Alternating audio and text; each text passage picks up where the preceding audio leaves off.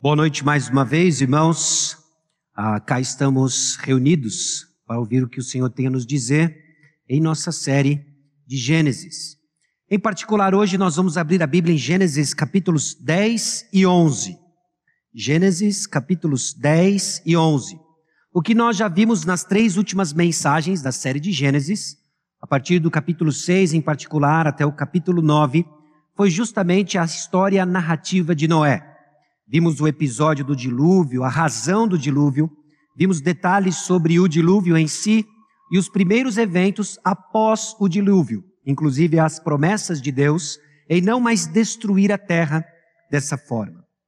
Aliás, meus irmãos, ao longo de toda essa série em Gênesis, nós estamos caminhando vendo uma roupagem à luz de revelações posteriores no Novo Testamento.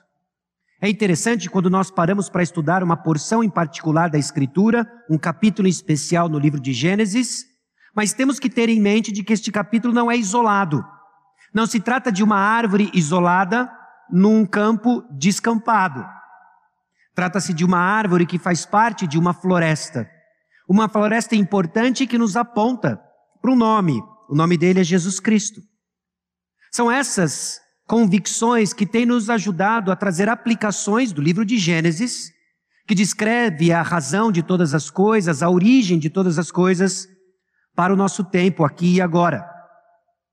Em Lucas capítulo 24, versículos 44 a 48, em particular o versículo 44, que você vê projetado aí, é uma das passagens que nos ajudam a entender o texto do Antigo Testamento como um todo e suas realidades espirituais que apontam para o Senhor Jesus Cristo.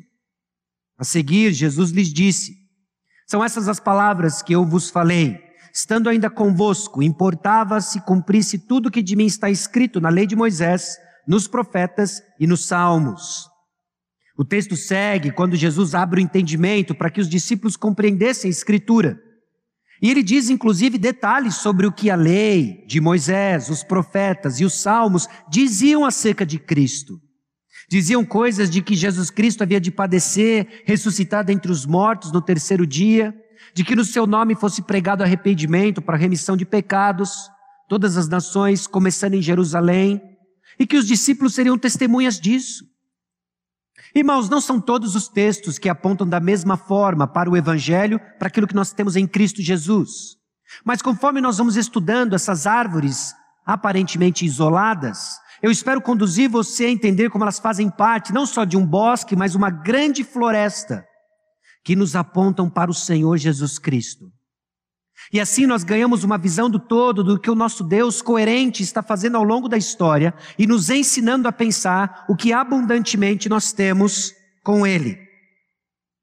Foi a partir dessas convicções que nós pudemos pensar ao longo de Gênesis capítulo 6, 7, 8 e 9, realidades espirituais foram doze elas. Deus ele é justo, santo, gracioso. Isso era verdade então, é verdade hoje. Vimos que o homem ele é pecador, digno de condenação, que Jesus Cristo é o único caminho de salvação, de que a resposta adequada é arrependimento e fé. Em Gênesis capítulo 7 e 8, vimos que o plano salvífico de Deus, ele é certo, ele é coerente. Coerente com o seu caráter, coerente com aquilo que ele está fazendo ao longo da história. O juízo divino é severo, inevitável por nós mesmos. Existem alertas em várias porções da Escritura, nos apontando para a urgência, a importância da mensagem. Vimos que a graça de Deus intervém em favor dos seus filhos, de que paz com Deus é selada por meio de sacrifício, e nós temos a concretização dessa promessa, desse princípio em Cristo Jesus. Vimos em Gênesis 9 que Deus mantém seu plano na história de forma soberana, sábia e amorosa. Deus provê os limites necessários para manter o curso da história. Deus garante as condições de seu plano através de alianças. E o fermento do pecado cria tensão para desfrutarmos da bênção de Deus. Muitas dessas realidades, elas aparecem novamente nas passagens de hoje, nos capítulos de hoje, capítulo 10 e o capítulo 11. Mas eu não vou focar nelas que já foram apresentadas. Nós vamos olhar para outros aspectos como Deus interage com a soberba humana, a autoconfiança humana, humilha os planos do soberbo e mantém a linha da história para garantir o cumprimento da salvação que viria na descendência da mulher, na semente da mulher. Eu quero fazer com você algumas considerações do capítulo 10. O capítulo 10 é uma genealogia, aquilo que alguns chamam da família das nações, que conta o pano de fundo histórico dos principais povos da antiguidade que acompanham a história de salvação de Israel. E depois, num segundo momento, nós vamos olhar para Gênesis capítulo 11 e então desfrutar de muito do que acontece nessa história, que apresenta um só povo, uma só língua, um só propósito equivocado e que vai ser corrigido pelo Senhor. Gênesis capítulo 10, nós vemos vários povos, uma só origem.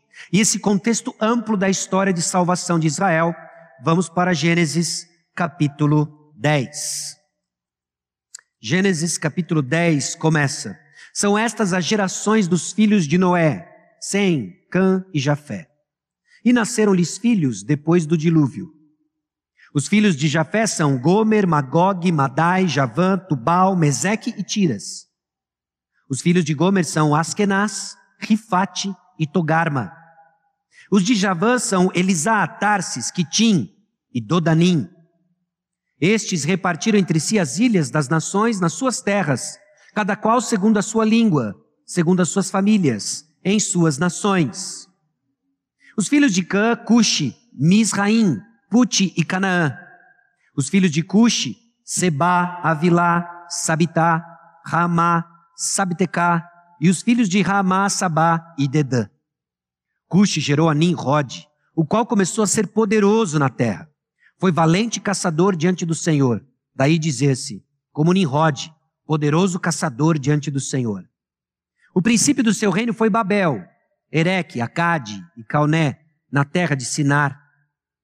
Daquela terra saiu ele para a Síria e edificou Nínive, Rebote, Ir e Calá. E entre Nínive e Calá, a grande cidade de Rezém. Misraim gerou a Ludim, a Anamim, a Leabim, a Naftuim, a Patruzim, a Causluim, da onde saíram os filisteus, e a Caftorim. Canaã gerou a Sidom, seu primogênito, e a Et.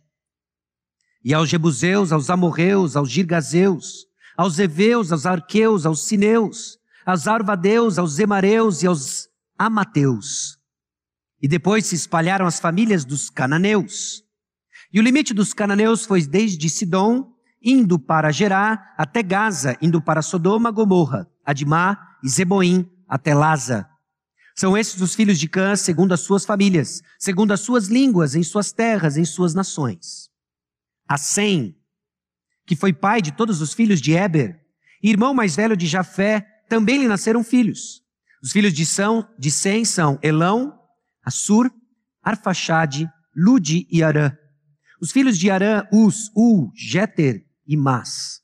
Arfaxade gerou a Salá, Salá gerou a Eber, a Eber nasceram dois filhos, um teve por nome Peleg, porquanto em seus dias se repartiu a terra, e o nome do seu irmão foi Joctã. Joctã gerou a Almodá, a Selefe, a Azar, Mavé, a Gerá, a Adorão, a Uzá, a Uzal, a Diclá, a Obal, a Abimael, a Sabá, a Ofir, a Avilá, a Jobabe.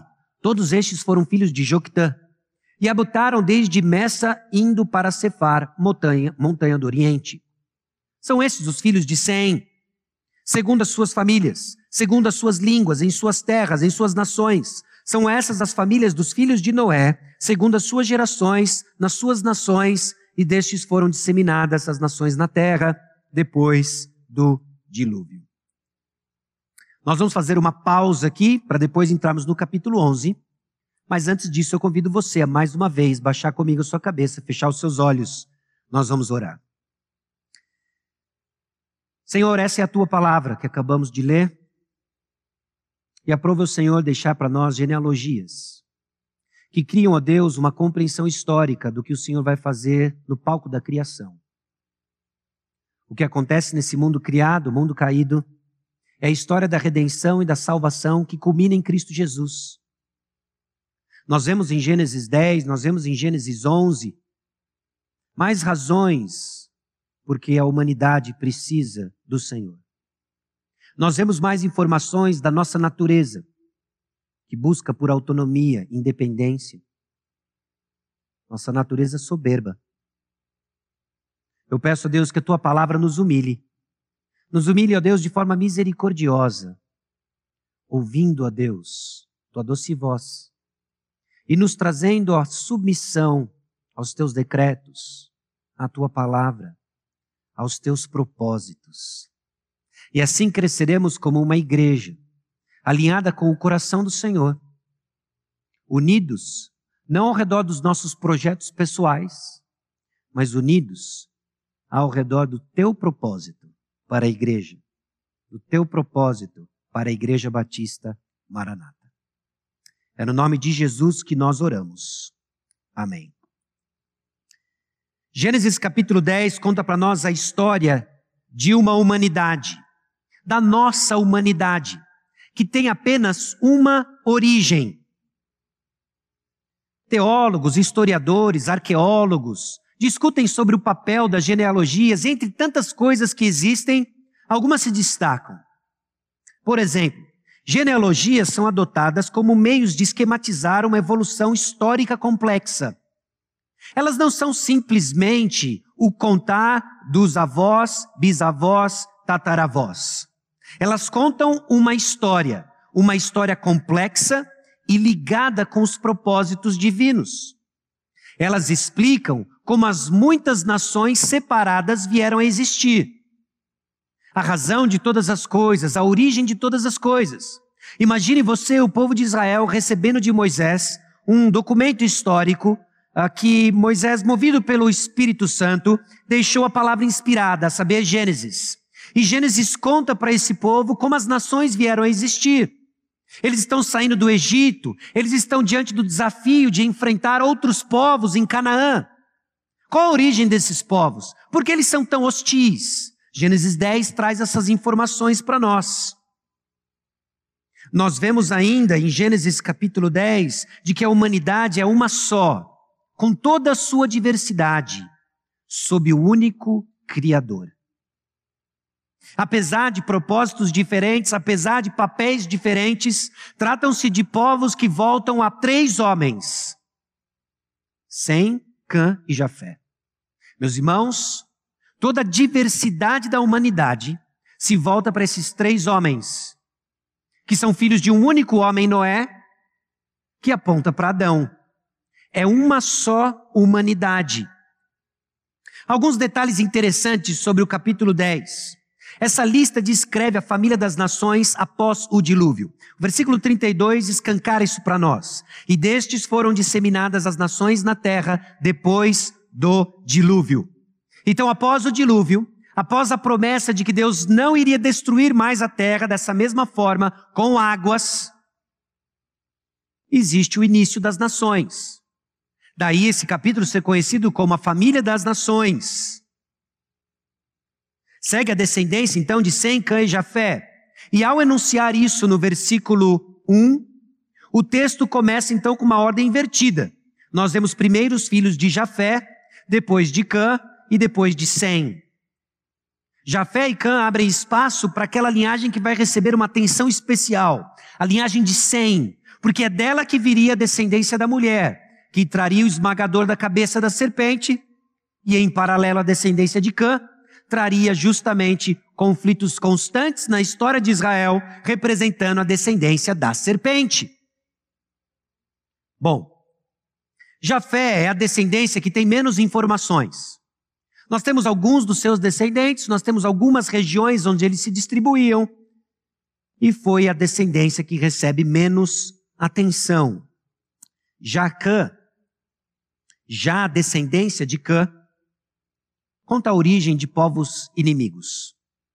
Entre outros, se destaca a origem de Babel, que veio desse Nimrod, poderoso caçador diante do Senhor.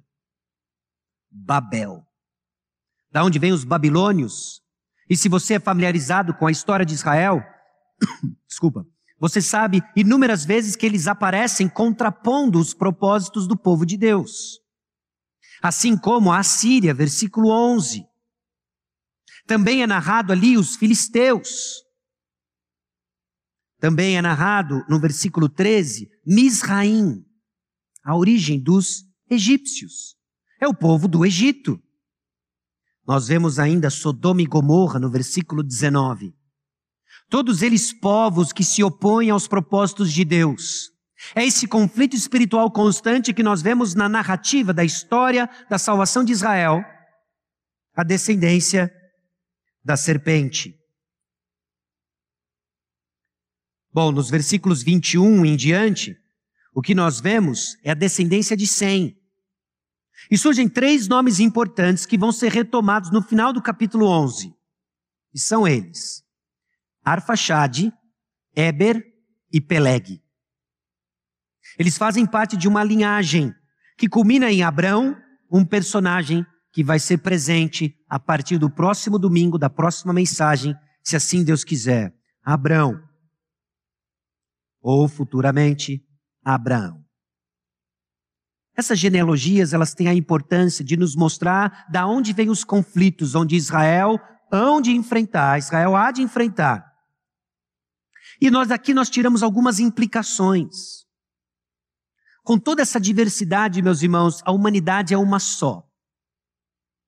Hoje nós temos em nosso contexto muito que se fala contra racismo, Recentemente nós vimos e testemunhamos, não só em território nacional, mas mais ainda em outros lugares, em particular nos Estados Unidos, muita tensão, a crise migratória na Europa, tudo em função da forma como pessoas enxergam etnias ou o que eles construíram como raças.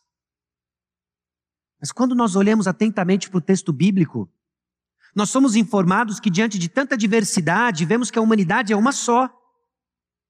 De que o conflito, então, com essa descendência da serpente é de natureza espiritual, não biológica.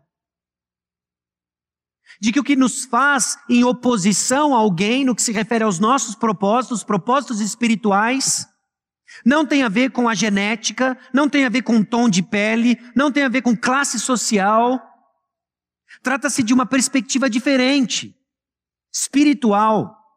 A visão então que temos de etnias precisa levar isso em consideração. Nós não podemos falar sobre tom de pele, nós não podemos falar sobre racismo da mesma forma como o mundo enxerga. Aliás, a proposta do mundo em nos tornar um só e unidos ao redor de um só propósito, você vai ver que se parece muito mais com Gênesis 11 do que com Gênesis 12. Parece muito mais com o propósito de termos união ao redor dos propósitos soberbos, autônomos e independentes da humanidade do que com os propósitos divinos de abençoar todas as famílias da terra através de uma descendência eleita, a descendência da mulher, da onde viria Jesus Cristo. E é assim que nós abordamos então Gênesis capítulo 11, que nós vamos ler agora, Gênesis capítulo 11. Ora, em toda a terra havia apenas uma linguagem e uma só maneira de falar. Sucedeu que, partindo eles do Oriente, deram com uma planície na terra de Sinar. Esse lugar já apareceu em Gênesis capítulo 10, eu vou chamar sua atenção depois. E habitaram ali. E disseram uns aos outros: Vinde, façamos tijolos e queimemo-los bem. Os tijolos serviram-lhes de pedra e o betume de argamassa. Disseram: Vinde, edifiquemos para nós uma cidade e uma torre cujo topo chegue até os céus e tornemos célebre o nosso nome, para que não sejamos espalhados por toda a terra. Então, desceu o Senhor para ver a cidade e a torre que os filhos dos homens edificavam. O Senhor disse: Eis que o povo é um, e todos têm a mesma linguagem. Isso é apenas o começo. Agora não haverá restrição para tudo que intentam fazer. Vinde. Desçamos e confundamos ali a sua linguagem, para que um não entenda a linguagem do outro. Destarte, o Senhor os dispersou dali pela superfície da terra e cessaram de edificar a cidade. Chamou-se-lhe por isso o nome de Babel, porque ali confundiu o Senhor a linguagem de toda a terra e dali o Senhor os dispersou por toda a superfície dela. Nós vamos examinar os versículos 10 em diante depois, mas eu quero propor para você que Deus dispersa qualquer obstáculo para dar continuidade ao seu plano perfeito. Irmãos, não são temas novos. O que nós vimos em Gênesis capítulo 6 a 9 é que a humanidade sem freios é um final desastroso. Aqui nós vemos mais uma vez de que a humanidade, num esquema pós-dilúvio, atinge o clímax da rebeldia, unindo sua tecnologia, unindo sua unidade, unindo seus propósitos contra o Senhor. O que vemos também é que Deus dispersa qualquer obstáculo para dar continuidade ao seu plano perfeito. Essa é uma realidade espiritual que se estende no decorrer da história. Deus dispersa obstáculos. E ele segue firme com o seu plano perfeito. Você crê nisso? Em dias tão confusos, em dias tão controversos, em que vemos nações se pirulitando para contornar a pandemia, em que nós vemos oportunismos, em que nós vemos uma polarização política, nações contra nações, partidos contra partidos, indivíduos contra indivíduos. Você crê que Deus dispersa obstáculos e Ele mantém de forma perfeita o curso do seu plano? Esse é o agir na história, meus irmãos, que nos garante serenidade, que nos garante calma em meio ao caos. Observando os eventos de Gênesis capítulo 11, o autor coloca o seguinte: a história primeva, essa história até Gênesis capítulo 12, a saber, até o final de Gênesis capítulo 11, esse termo, a história primeva, ela atinge seu clímax infrutífero quando o homem, cônscio das suas capacidades, prepara-se para glorificar-se e fortalecer-se mediante um esforço coletivo. Irmãos, isso aqui é o resumo da história das nações. Isso aqui é um resumo da história das nações desde Gênesis capítulo 10 até 2021 depois de Cristo e até a volta de Cristo. Esse é o resumo das nações. Esse esforço coletivo de buscar a glória para si mesmo. E Deus é constante em frustrar os planos de nações, em mudar configurações geopolíticas e mantendo firme o curso da história, onde ele recebe toda a glória. Nós vemos também nessa história, meus irmãos, algo que talvez a princípio nos choque, mas nos ajuda a entender o que de fato define nossa unidade. Unidade e paz não são os bens últimos. É melhor a divisão do que apostasia coletiva. Lucas capítulo 12, versículo 51 diz: Supondes que vim para dar paz à terra? Não, eu vou lá afirmo, antes divisão. Jesus deixa claro quem é dele e quem não é. Essa é a divisão a qual este autor faz referência, a qual Jesus faz referência. Unidade e paz não são os bens últimos. A Bíblia fala muito de unidade, a Bíblia fala muito de paz, mas ela fala de unidade e paz construída nos termos do Senhor, construído no Evangelho que chegou até nós. Tudo que é diferente disso ameaça verdadeira unidade e verdadeira paz. E não é esquisito como o mundo clama a necessidade por unidade e paz. Você já reparou como a classe artística, você já reparou como a humanidade, os eventos esportivos, os eventos políticos, os grandes ah, encontros humanitários para promover unidade e paz, mas sem nenhuma referência ao Deus que as garante. Não nos enganemos, essa não é a unidade e a paz que a Escritura aponta.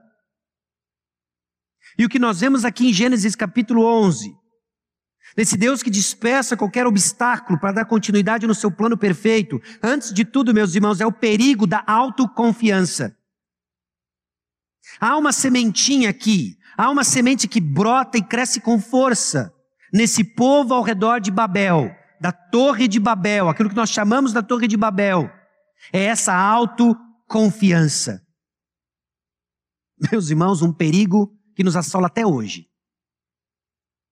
É perigoso para mim, é perigoso para você a autoconfiança.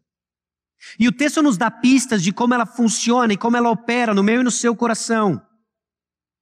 Quando, por exemplo, achamos que temos tudo o que precisamos. Ah, essa falsa autossuficiência, essa falsa confiança ela é perigosa.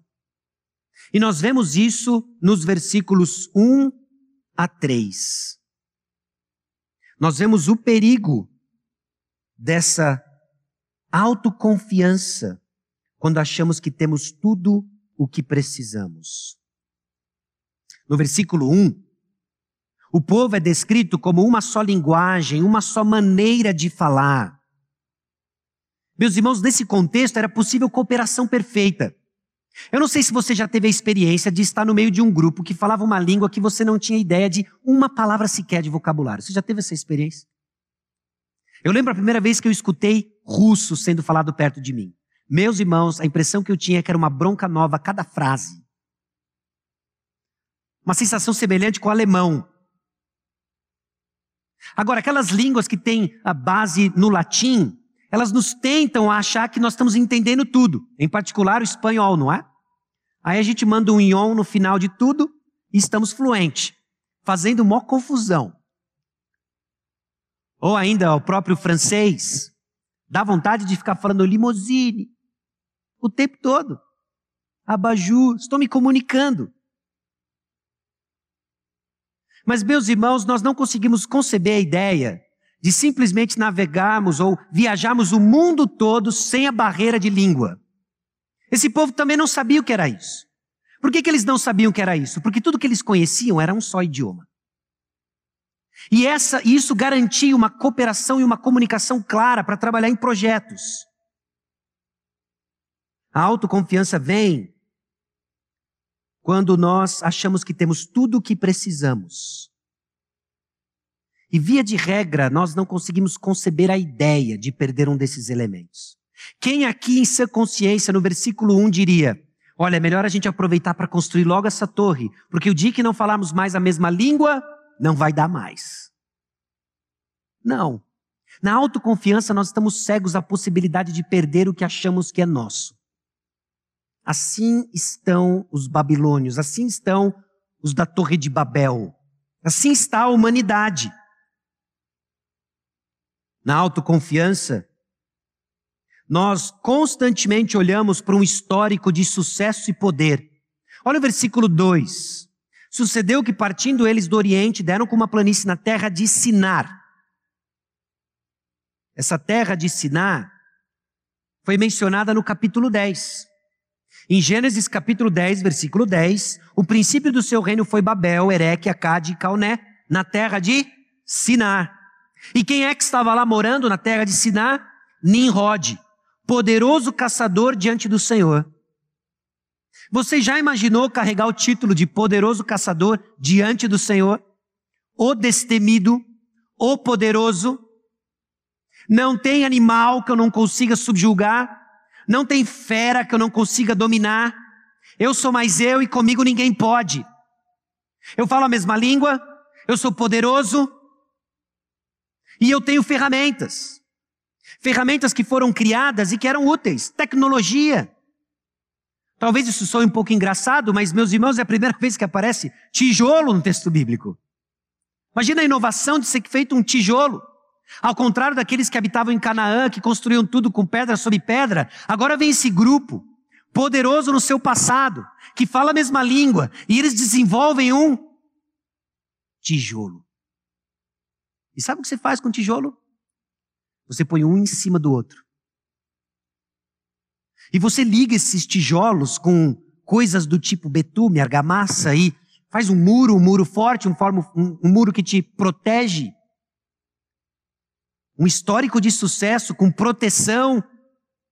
Com a gente ninguém pode. Meus irmãos, há um perigo na confiança quando estamos sempre olhando para o nosso histórico de sucesso com as ferramentas que dispomos e pior, com um plano de autopromoção. Você vê aí no slide a letra A, mas é B aqui, tá bom? Não quero confundir você. Mas o perigo da autoconfiança aparece quando nós temos um plano de autopromoção. E ele parece de uma maneira sutil muitas vezes. Aqui no texto escancarado, mas dá para nós evidências de uma semente errada. É um plano de construir uma cidade. Vinde, edifiquemos para nós uma cidade. Mas que mal que tem a edificação de uma cidade. Bom, você sabe quem teve a primeira ideia da edificação de uma cidade? Volta comigo lá em Gênesis, capítulo 4, versículo 17. E coabitou Caim com sua mulher, ela concebeu e deu à luz a Enoque. Caim edificou uma cidade e lhe chamou Enoque, o nome de seu filho. Bom, o texto é descrito para chamar a atenção do leitor atento e fazer ligações de que aquilo que está acontecendo não é coisa boa. Um plano de autopromoção, meus irmãos, confiante nos nossos recursos, nos nossos planos, na nossa tecnologia, sabedoria, dão evidências de que a semente que está em ação não é a semente da descendência da mulher, da linhagem que viria abençoar nações. É a semente errada. São planos de autopromoção que vão ser vistas numa obra cujo centro de atenção é ela mesma, a torre era enorme. É quando nós chamamos atenção para aquilo que estamos fazendo, o fruto do nosso trabalho é o foco. Isso é autoconfiança. É uma torre que eles estão edificando. Vinde, edifiquemos para nós uma cidade e uma torre. E ela tem características. É uma torre alta. É uma torre enorme. É uma torre que chega até os céus. Por quê? Porque eles querem que o seu nome seja conhecido. Nós não queremos fazer conhecido o nome de Deus, nós queremos o nosso nome conhecido. Meus irmãos, autoconfiança, ela apresenta as suas garras quando o, o, o foco é a obra das nossas mãos, para que o nosso nome seja conhecido.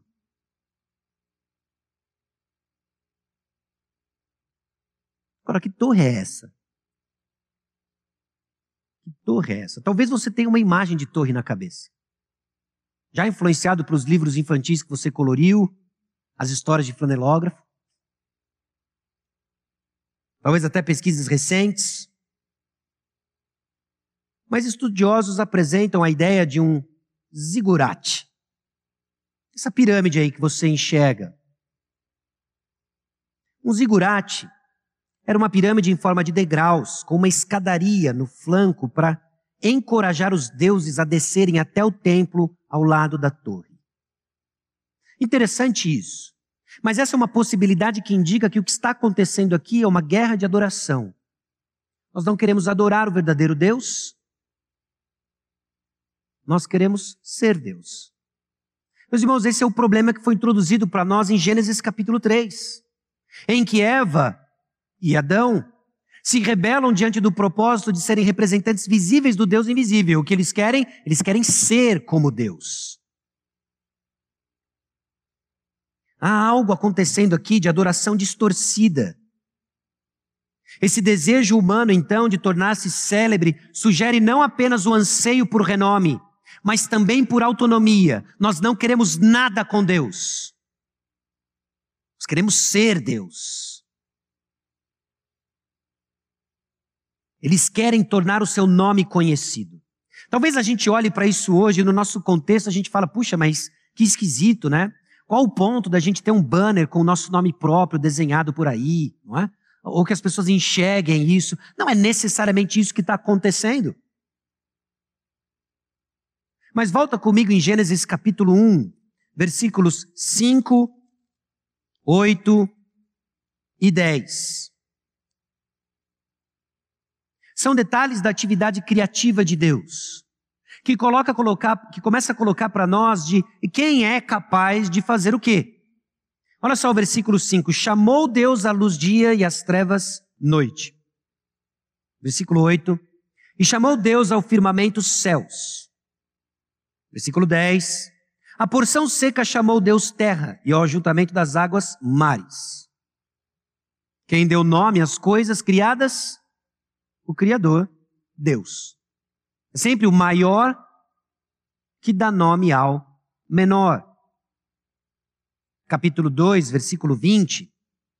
Quando é dado a Adão a tarefa de dar nome aos animais, deu nome o homem a todos os animais domésticos, às aves dos céus e a todos os animais selváticos. Para o homem, todavia, não se achava uma auxiliadora que lhe fosse idônea. Quem deu nome aos animais? O homem, porque o homem é maior que os animais. Capítulo 3, versículo 20. E deu o homem o nome de Eva, a sua mulher, por ser a mãe de todos os seres humanos. Nós sabemos pela narrativa bíblica de que o homem tem uma função acima de cabeça da mulher. Esse é um padrão constante no livro de Gênesis. O maior nomeando o menor. E agora o que nós temos aqui é que nós queremos que o nosso nome seja conhecido. Nós vamos ser maior. É um grito de independência, é um grito de autonomia de Deus. É um desejo, meus irmãos, por autonomia. Há um perigo na autoconfiança. Perigo porque nesse plano de autopromoção, que dão evidências de que são propósitos outros que não de Deus trabalhando em nosso coração, em que nós chamamos atenção à obra das nossas mãos e trabalhamos na contramão dos propósitos divinos. Por quê? Final do versículo 4. Para que não sejamos espalhados por toda a terra. O mandato era claro em Gênesis capítulo 1.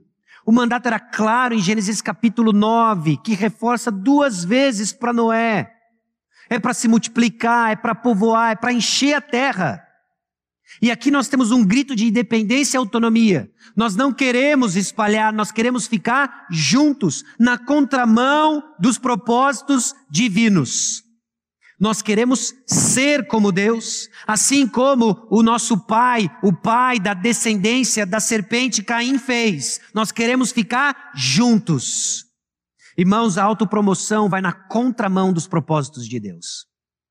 Quando eu busco o meu lugar nessa terra, eu estou deixando de ser usado por Deus na terra.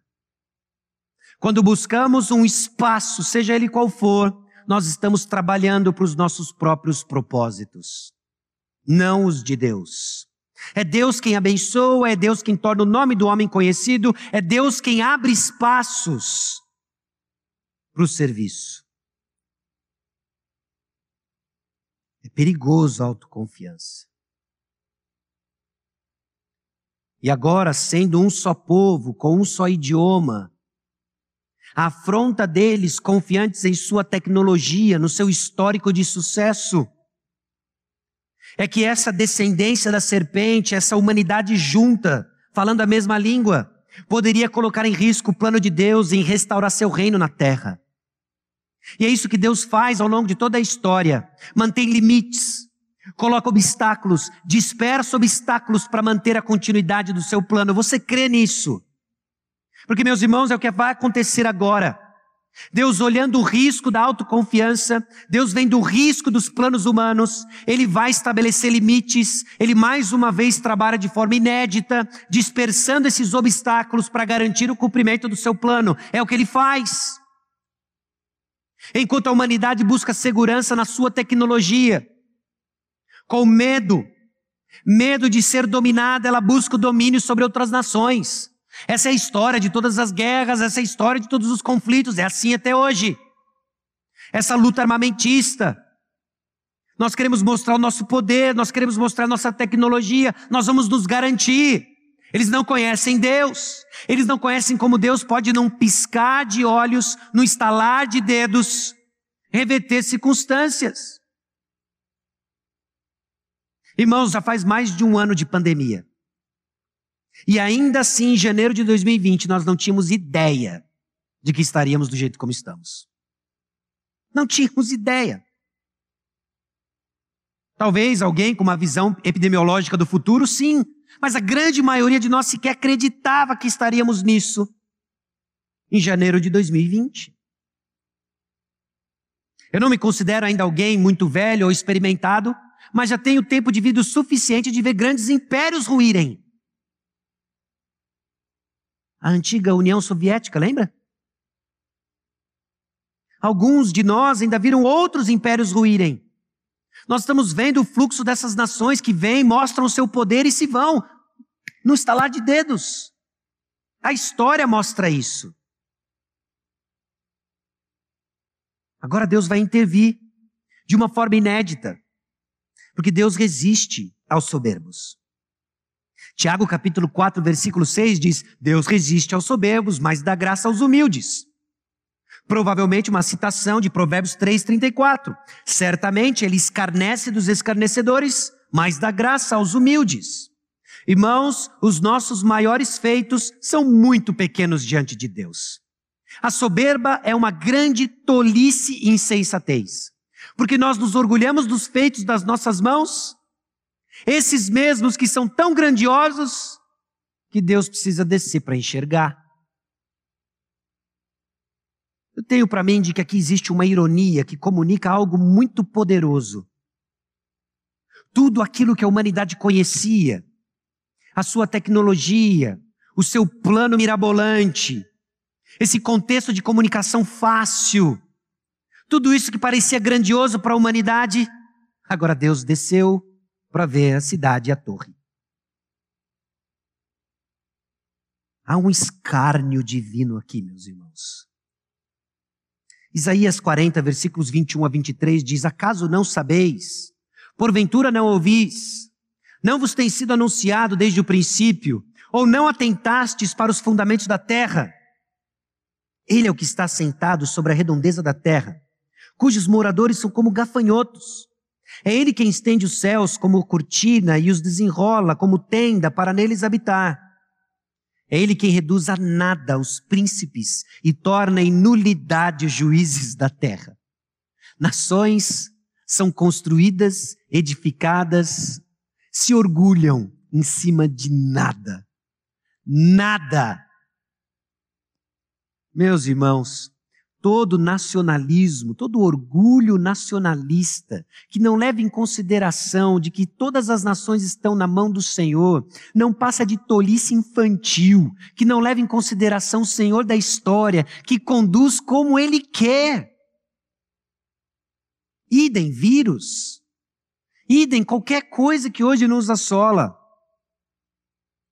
Deus olha para isso e Ele vê, olha, ele, eles estão eles estão mais uma vez, essa humanidade mais uma vez sai do limite.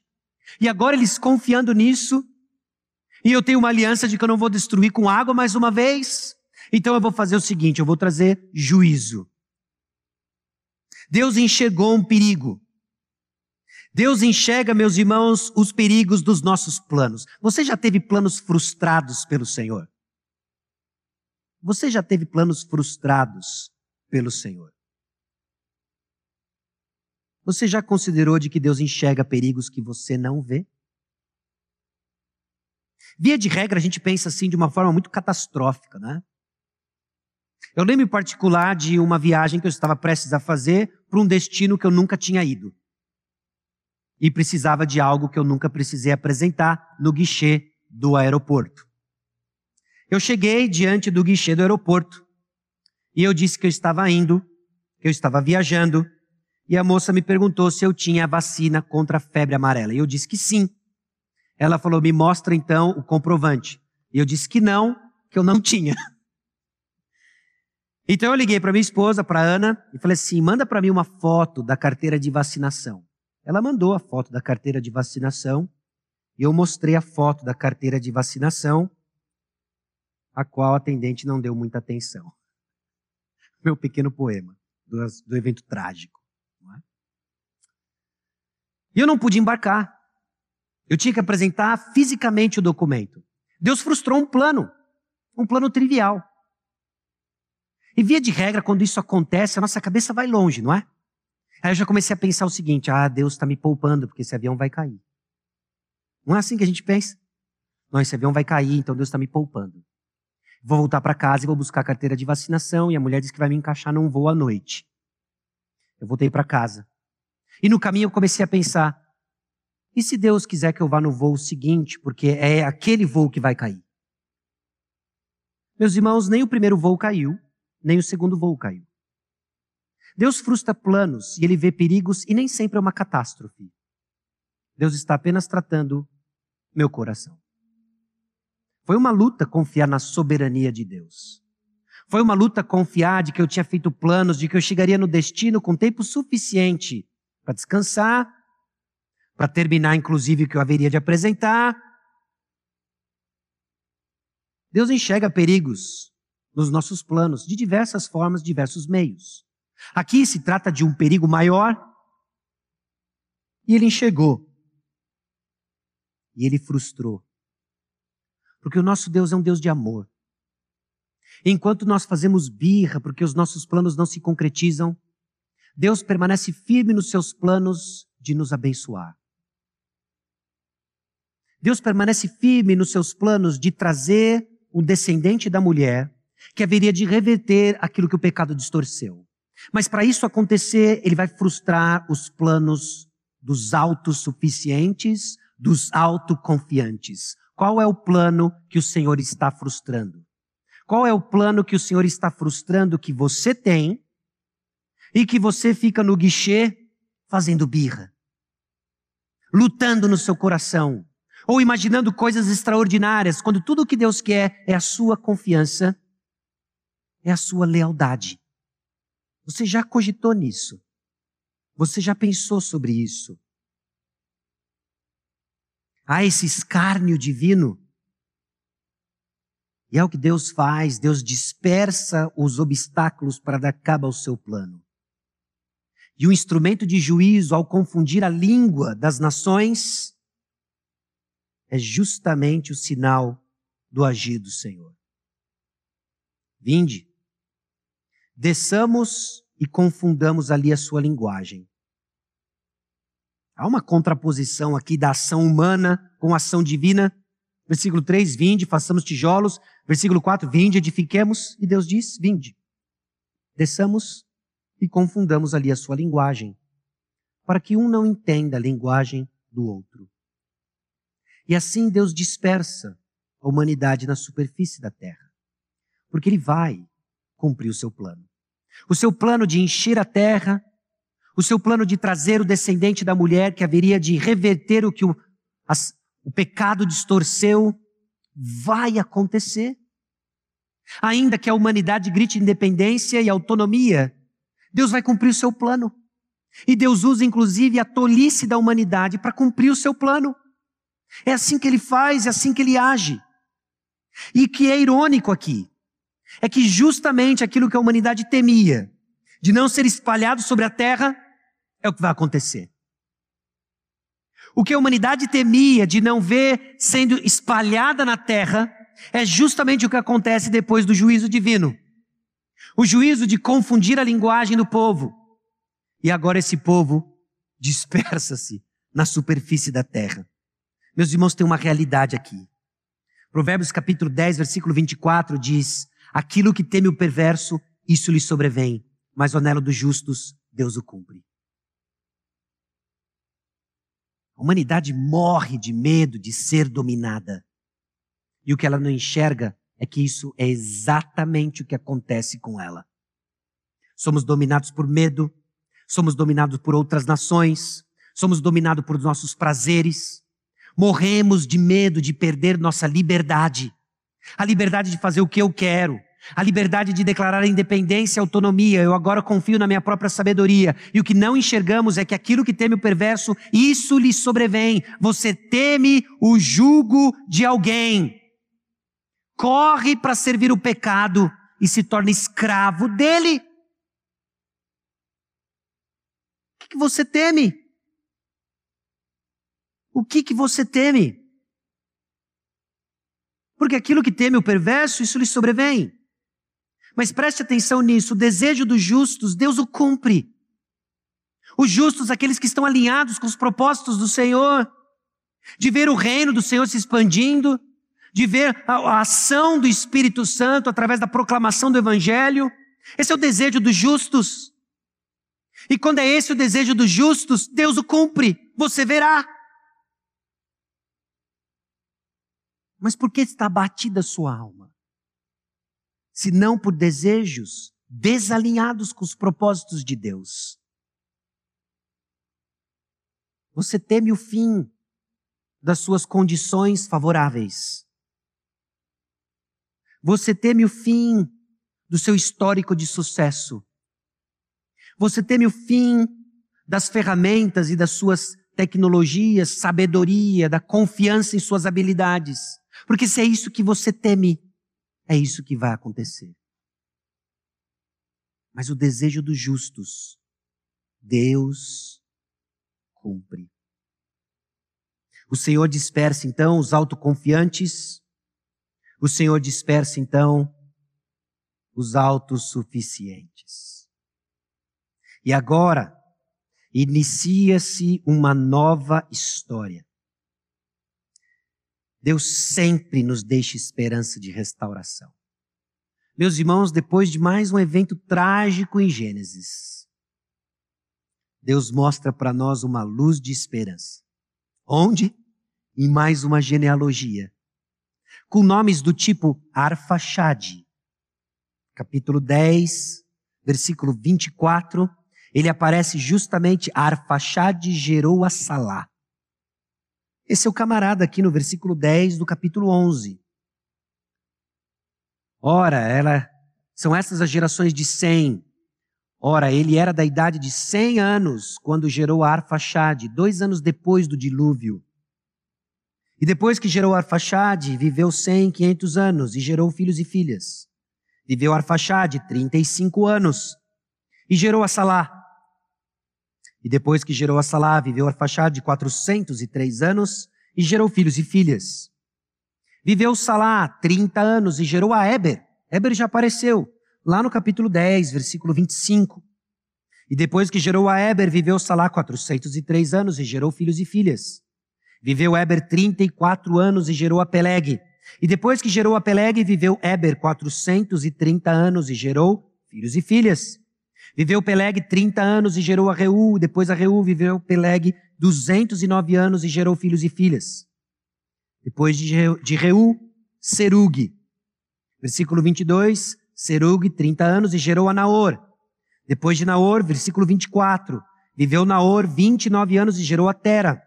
E depois que gerou a Tera, gerou Naor, viveu Naor 119 anos e gerou filhos e filhas. Viveu Tera ou terá, setenta anos e gerou Abrão, a Naor e Arão. Aqui um nome já familiar. São essas as gerações de Tera. Tera gerou Abrão, a Naor e Arã. Arã gerou Aló. Morreu Arã na terra do seu nascimento, em Ur dos Caldeus, estando Terá, seu pai, ainda vivo. Abrão e Naor tomaram para si mulheres, a de Abraão chamava-se Sarai. A de Naor, Milca, filha de Arã, que foi pai de Milca e de Iscar. Sarai era estéril. Não tinha filhos. Agora essa pequena família vai de um lugar para o outro, nos versículos 31 e 32. E Gênesis nos deixa com uma pulga atrás da orelha. Sarai era estéril, não tinha filhos. Você vê a esperança? Você vê a esperança? Deus mantém o curso da história e seus planos. Nos versículos 10 a 32, o que nós lemos é a linhagem de Sem. Nomes como Arfaxade, Eber, Peleg e depois Abrão.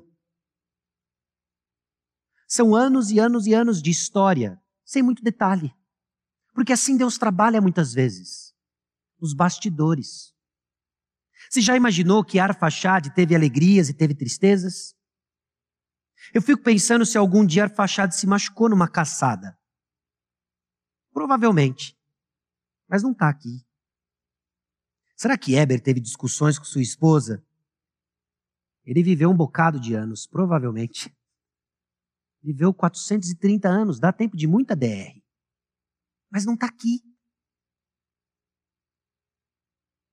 Assim foi com Serug, Peleg, e todos esses nomes aqui que para nós quase parece um trava-língua. Mas é Deus no bastidor. É Deus conduzindo a história e nos apontando para Abraão. E dizendo que Abraão tinha uma esposa, Sarai. E não era qualquer esposa. Ela era estéril. É através de gerações e em silêncio que Deus opera nos bastidores e Deus cria um cenário que deixa claro que não vai ser, meus irmãos, no nosso contexto favorável, que não vai ser, meus irmãos, no nosso histórico de sucesso e fidelidade, que não vai ser, meus irmãos, na nossa sabedoria e na nossa tecnologia. Vai ser nos termos do Senhor. É isso que ele faz ao longo da história, deixando claro que é ele quem age. E de que se ele vai continuar edificando a nossa igreja, de que se ele vai continuar edificando e conduzindo o seu povo, não vai ser porque a gente tem um bom plano, não vai ser porque a gente tem uma comunicação ajustada, não vai ser porque a gente tem um histórico de fidelidade e sucesso, não vai ser porque a gente tem um bom plano. Porque Deus cria cenários que apontam para quem age de fato. Sara não tinha um filho e Deus vai fazer de Abraão um povo. Como? Porque ele age. Porque ele age. Deus vai olhar para essa comunidade chamada Igreja Batista Maranata e vai fazer como é que eu faço dessa gente confusa, dessa gente que não se acerta, dessa gente cheia de DR nos lares dispersos, cheia de confusão, cheio de, uh, de quando você vai para o seu trabalho, seu ambiente de trabalho, você fica com medo, com receio. Quando mais notícias nos assolam, a gente rói a unha, sabe que tem que confiar no Senhor, mas não confia. Os irmãos, nós somos o cenário ideal para Deus agir. Porque em nós não tem sabedoria, não tem um plano. Tem gente confusa, que está aprendendo a se despir da autossuficiência, da autoconfiança, para desfrutar do plano que Deus tem para nós. Para que o Senhor esvazie nosso coração de nós mesmos, para recebermos o que nós precisamos: graça. Nós precisamos da graça de Deus. E ela se manifestou, meus irmãos. Nesse evento que nós lemos aqui em Babel, da confusão da língua, a graça de Deus se manifesta, porque Deus está em nós, Deus está presente no seu povo. E quando ao longo da história dos eventos que, que acontecem nessa trajetória teológica, nós vemos mais uma vez a presença de Deus abençoando o povo de Deus e revertendo, por exemplo, a confusão de Babel. Quando o Espírito Santo desce na igreja, em Atos capítulo 2, e cada um ouve de acordo com a sua própria língua. Meus irmãos, Deus tem um plano. E nesse plano ele vai reverter tudo aquilo que o pecado distorceu. E vai nos fazer um de novo. E toda língua, todo joelho, toda língua vai confessar, todo joelho vai se dobrar de todas as tribos, povos e raças vão cantar que só Jesus Cristo é Senhor. Porque não é ao redor de Babel que nós construímos nada, não é ao redor dos nossos planos medíocres, humanos, pequenos e perigosos. É ao redor dos propósitos de Deus. E o propósito de Deus é a edificação da sua igreja. E enquanto nós estamos debaixo do sol, é perrengue que nós experimentamos, mas conduzidos pela graça de Deus que transforma. É essa nossa confiança de que Deus age e vai na frente. Porque por vezes nós não sabemos discernir a mão direita da esquerda. Sarai era estéril, não tinha filhos. E Deus agiu. Nós estávamos perdidos em nosso pecado servindo os nossos prazeres e desejos. Mas Deus, rico em misericórdia, enviou Jesus. E ao redor dele, nós edificamos a igreja. É ao redor de Jesus Cristo. Enquanto ele é proclamado e pregado, há esperança. Ainda que Sara seja estéril e não tenha filhos. Ainda que a gente fique no guichê, olhando para o nada, tentando entender o que vai acontecer, ou pensando coisas catastróficas. É o próximo avião que cai, ou é o seguinte. É Deus quem age. É Deus quem edifica. Então considere, para encerrarmos nosso tempo juntos. Confiar em nossa sabedoria vai estar ligado ao que vemos de possibilidades. Enquanto nós ainda enxergamos possibilidades, enquanto traçamos planos na nossa cabeça, tanto para a edificação da igreja, quanto a condução da sua família, quanto a maneira como você encara o seu trabalho, como você interage com pessoas. Nós buscamos enxergar possibilidades, queimamos neurônio nisso tudo, porque no final das contas nós estamos confiando em nossa sabedoria. Vai dar ruim. Vai dar ruim. Mas confiar no Senhor é aguardar sua, em Sua palavra o seu agir sobrenatural. Aguardar o Senhor não é cruzar os braços. Aguardar o Senhor é a expectativa do agir sobrenatural enquanto caminhamos na Sua palavra. Em pequenos passos. Confiar em nossa sabedoria e trabalhar para a edificação dos nossos próprios propósitos. Muitos deles são até legítimos. Mas quando eu estou disposto a pecar para tê-los, quando eu peco porque não os tenho, é porque eu estou confiando na minha sabedoria e não estou confiando no Senhor. Confiar no Senhor, então, é desfrutar do trabalho do Senhor em nossas vidas. Não tinha nada a ver com o avião cair, não tinha nada a ver com sobreviver a um grande desastre aéreo. Tinha a ver de confiar que o Senhor está trabalhando na minha vida. Com a frustração do embarque. Tem a ver com confiar no que o Senhor está fazendo na sua vida. Seja qual for o plano que o Senhor frustrou, ele enxerga mais. Ele é sábio. Ele é amoroso. E Ele está nos despindo de autoconfiança e autossuficiência para que você não fique sem aquilo que você realmente precisa, que não é a sua vontade. É a vontade de Deus. Que é boa, perfeita e agradável. Meus irmãos, é em Cristo Jesus que experimentamos a reversão do que o pecado distorceu. E enquanto a Igreja Batista Maranata e cada um dos seus membros e aqueles que nos ouvem de outras igrejas, congregações, estiverem com os olhos fixos em Jesus, nós desfrutamos do plano de Deus. Enquanto o Senhor segue soberano, olhando para as nações como um pingo no oceano, controlando cada gotícula de vírus espalhado no ar, administrando seus propósitos, porque Ele está trabalhando em nós. Essa é a confiança que mantém nossa sanidade nesse mundo confuso, com corações também confusos, nos alinhando nas suas promessas. E Deus despeça, meus irmãos, qualquer obstáculo para dar continuidade ao seu plano perfeito. Você crê? Vamos orar. Senhor, nosso Deus e Pai, é aqui que chegamos diante do Senhor despidos, ó Deus, de nossa confiança, da nossa autoconfiança, da nossa autossuficiência. Às vezes na luta, ó Deus, porque nós queremos segurar em algum tipo de controle. Queremos controlar, ó Deus, as pessoas, queremos controlar governos, queremos controlar as circunstâncias. Essa tentativa é vã. E tudo que faz é nos exaurir das nossas energias, da nossa vitalidade. Por isso, muitos de nós estão cansados, estão esmurrando o vento, empurrando o muro.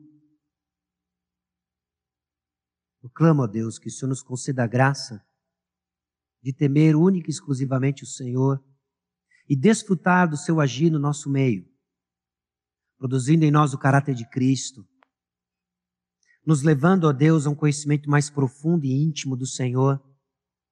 Enquanto ainda lutamos, ó Deus, com as velhas manifestações de pecado, desde Gênesis capítulo 3, na real, nós queremos ser o Senhor, nós queremos ser Deus, nós queremos edificar o nosso reino, mas não funciona assim.